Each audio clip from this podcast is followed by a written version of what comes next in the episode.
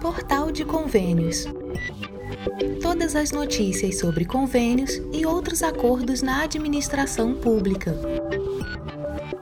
Olá, este é o podcast do Portal de Convênios, um resumo semanal das principais notícias do âmbito da administração pública para você se manter informado em poucos minutos.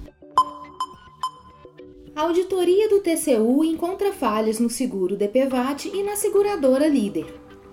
O Tribunal de Contas da União, o TCU, fez inspeção na Superintendência de Seguros Privados, a SUSEP, para apurar a existência de irregularidades na gestão dos recursos do seguro de danos pessoais por veículos automotores de via terrestre ou por sua carga a pessoas transportadas ou não, o seguro DPVAT.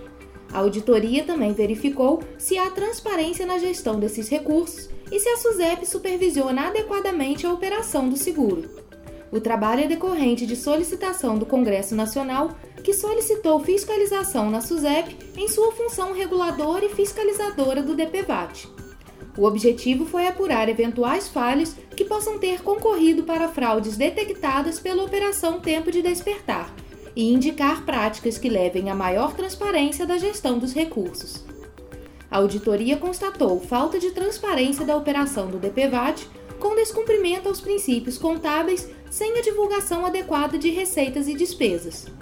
Em relação à gestão dos recursos, a auditoria constatou graves irregularidades, como 1. Um, falhas na política de preços do DPVAT, 2. Lucros auferidos pelas seguradoras consorciadas em patamar superior à margem de resultado fixado.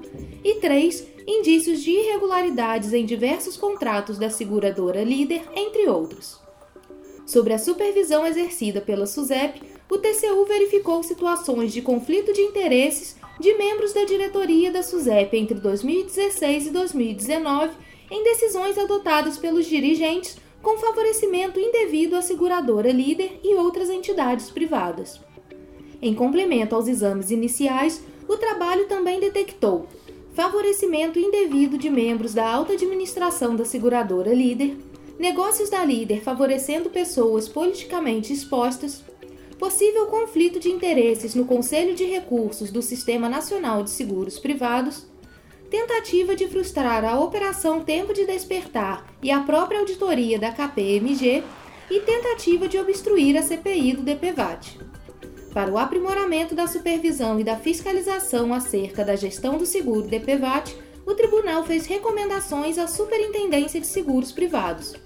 O TCU também firmou o entendimento sobre a natureza dos recursos do DPVAT de que a parcela dos recursos arrecadados por meio do prêmio instituído no âmbito do seguro DPVAT e que esteja vinculada ao financiamento e custeio dessa garantia de interesse público não pertence ao agente operador, seguradoras ou ao consórcio por elas constituído. Ela fica afetada a uma finalidade de interesse público na forma da lei e da regulamentação aplicável. Confira o prazo para enviar ao CIOPS dados do último bimestre de 2022. Os municípios que ainda não enviaram o relatório referente ao último bimestre de 2022 no Sistema de Informações sobre Orçamentos Públicos em Saúde, o CIOPS, devem realizar o envio quanto antes para não ficarem com irregularidades no Cadastro Informativo de Créditos Não Quitados do Setor Público Federal, o CADIM que podem acarretar em bloqueio de repasses da União e do Fundo de Participação dos Municípios. O gestor responsável que não atualizar seus dados no sistema poderá, além de perder recursos para o município, ser enquadrado na Lei 10.522 de 19 de julho de 2002 e por improbidade administrativa. Prefeitos e secretários foram notificados via sistema da necessidade de homologar as informações o quanto antes. O Ministério da Saúde disponibilizou os arquivos de estrutura para preenchimento dos dados. O prazo dos municípios vai até o dia 30 de janeiro de 2023. Depois de realizado o envio dos dados para o CIOPS, a liberação dos recursos deverá ocorrer dentro do prazo estabelecido no sistema para análise das informações enviadas. No sistema é possível consultar a situação de entrega do município por bimestre. O CIOPS é um sistema disponibilizado pela internet que tem por objetivo apurar as receitas totais e os gastos em ações e serviços públicos de saúde. O preenchimento de dados do CIOPS tem natureza declaratória e busca manter compatibilidade com as informações contábeis geradas e mantidas pelos estados e municípios e conformidade com a codificação de classificação de receitas e despesas definidos em portarias pela Secretaria do Tesouro Nacional. As informações coletadas pelo CIOPS são provenientes do setor responsável pela contabilidade do ente federado podendo-se utilizar para o preenchimento do CIOPS os dados contábeis ou as informações dos relatórios e demonstrativos de execução orçamentária e financeira dos governos estaduais e municipais. Tais informações são inseridas no sistema e transmitidas eletronicamente através da internet para o banco de dados do DataSUS do Ministério da Saúde, gerando indicadores de forma automática a partir das informações declaradas pelos entes federados. Prefeitura do Rio de Janeiro vai transferir parques públicos à iniciativa privada. O BNDES divulgou na terça-feira, 24 de janeiro, que será adotado um modelo inovador para a gestão de parques públicos no Rio de Janeiro, chamado de estruturação com parques âncora e satélites, com o objetivo de aumentar a quantidade de parques concedidos e melhorar a gestão das áreas públicas da cidade. O acordo entre o BNDES e a Prefeitura do Rio de Janeiro prevê a transferência de sete parques públicos para a iniciativa privada, incluindo quatro parques urbanos, Quinta da Boa Vista, Parque de Madureira, Aterro do Flamengo e Parque Tom Jobim, e três unidades naturais, o Parque Natural Municipal Penhasco Dois Irmãos, Complexo de Marapendi e o Parque Natural Municipal Nelson Mandela. A iniciativa privada também será responsável pela manutenção dos parques não principais, segundo o acordo. O projeto prevê ainda a elaboração de estudos, a estruturação e a realização de leilões para a concessão de blocos de parques públicos. Além dos sete parques principais, os blocos incluirão equipamentos que não possuem viabilidade econômica para serem concedidos de forma isolada. De acordo com o BNDES, a seleção dos parques foi feita com o objetivo de incluir diferentes regiões do município e formar um grupo de ativos mais representativo. O BNDES será responsável por realizar estudos completos de diagnóstico, projetos básicos e modelagem dos melhores ativos, parques âncoras, com o objetivo de reduzir riscos ao agrupar ativos rentáveis e não rentáveis em um pacote. Este modelo também permite a delegação da gestão privada de um maior número de parques. A transferência dos parques para a iniciativa privada pode aumentar as oportunidades de investimento e emprego, afirmou o BNDES, além de contribuir para o desenvolvimento econômico e a requalificação das áreas ao redor. Isso pode ser alcançado através de ações voltadas para a ampliação e melhoria da infraestrutura de gestão ambiental proporcionando novas atividades de lazer e opções para a população. O banco avaliou que este tipo de projeto permite que a administração pública atualize os planos diretores dos parques e elabore diretrizes estratégicas para os serviços a serem concedidos, concentrando esforços nas atividades nas quais sua presença é fundamental, como planejamento e fiscalização. Com o modelo proposto, cabe ao concessionário melhorar a qualidade dos serviços públicos de apoio à visitação, bem como realizar serviços de conservação e proteção dos parques. Congresso Nacional inicia ano legislativo com 27 medidas provisórias pendentes de votação. O Congresso Nacional inicia o ano legislativo a partir do dia 1 de fevereiro, já com a missão de deliberar sobre 27 medidas provisórias todas ainda precisarão passar pelo plenário da Câmara dos Deputados para depois seguir ao Senado. A maior parte delas está em análise em comissões mistas. Entre as MPs estão iniciativas como a que mantém o benefício de 600 reais do Bolsa Família, a que prorroga a desoneração de tributos federais sobre combustíveis e a que extingue a Fundação Nacional de Saúde, a FUNASA. As três MPs foram editadas já no governo do presidente Lula. No entanto, há ainda medidas provisórias assinadas pelo ex-presidente Jair Bolsonaro, como a MP 1134 de 2022, que libera 2,5 bilhões de reais para custear a locomoção de idosos em transporte público e perde a validade logo no dia 2 de fevereiro. Outra matéria que será analisada pelos congressistas é a MP 1143 de 2022, que fixa o valor do salário mínimo em R$ 1.302. O texto foi encaminhado pelo governo Bolsonaro, porém os parlamentares aprovaram em dezembro de 2022 o Orçamento Geral da União de 2023 com a previsão do salário mínimo de R$ 1.320. A decisão acompanhava a orientação do novo governo naquele momento da votação. Mas já no início de janeiro, o governo do presidente Lula voltou atrás no entendimento de aumento de 3% do mínimo e informou que manterá, por enquanto, o valor que já está estabelecido na MP 1143.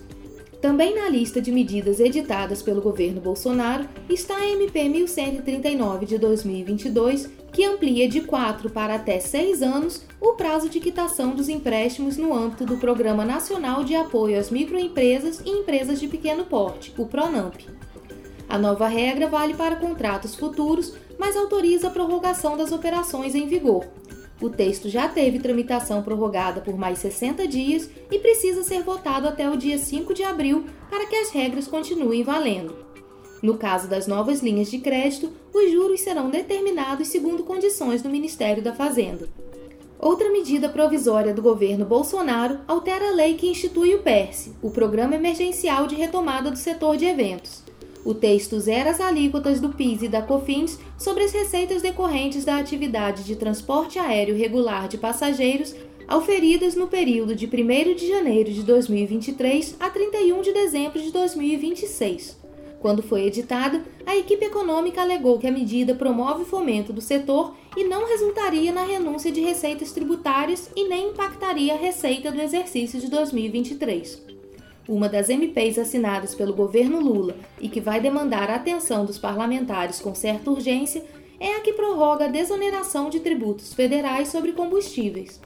Pela MP 1157 de 2023, as alíquotas do PIS, PASEP e COFINS incidentes sobre óleo diesel, biodiesel e gás liquefeito de petróleo ficam reduzidas a zero até 31 de dezembro deste ano.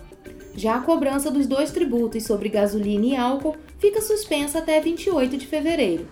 A isenção também vale para combustíveis importados. A medida provisória que mantém o benefício de 600 reais do Bolsa Família também traz um acréscimo para o programa Auxílio Gás no valor de metade do botijão.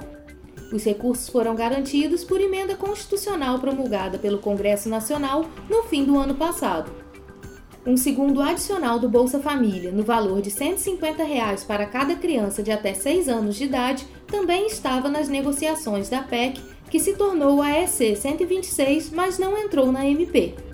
A MP tem prazo de validade máximo até o dia 2 de abril. A medida provisória que extingue a Fundação Nacional de Saúde faz parte do conjunto de mudanças na estrutura do governo que foram feitas pelo presidente Lula as atividades da Fundação estão sendo transferidas para outros órgãos de governo. A FUNAS é uma fundação pública vinculada ao Ministério da Saúde e tem o seu trabalho voltado para a promoção e proteção da saúde, implementando ações especialmente na área de saneamento para prevenção e controle de doenças. A sede fica em Brasília e cada estado tem uma superintendência.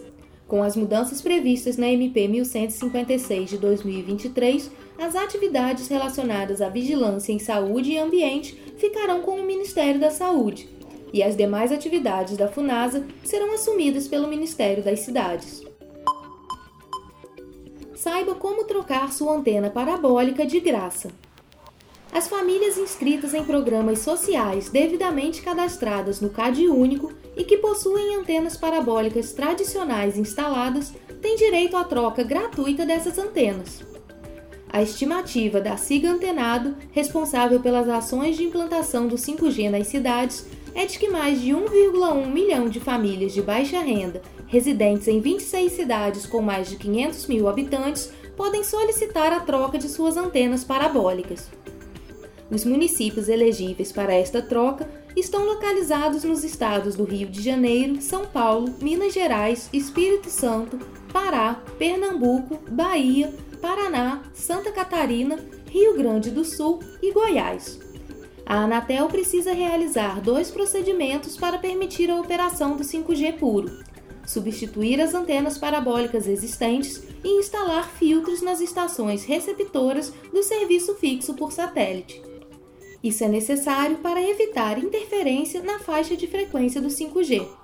A Agência Nacional de Telecomunicações autorizou o início das trocas dos aparelhos de antenas parabólicas nas regiões metropolitanas em outubro de 2022.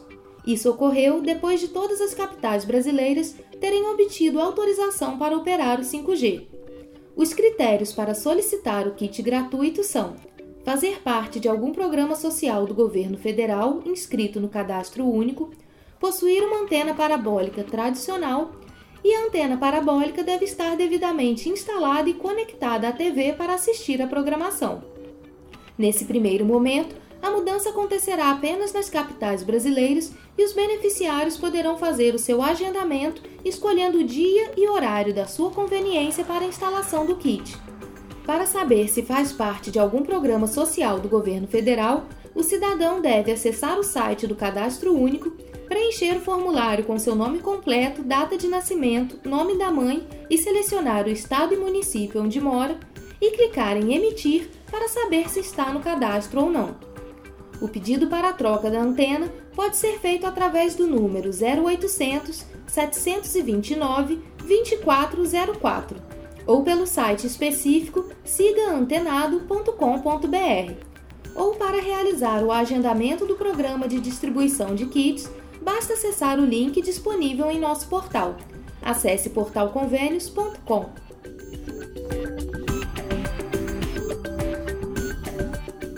Você ouviu mais um podcast do Portal de Convênios, te atualizando sobre projetos, prazos e ações em administração pública.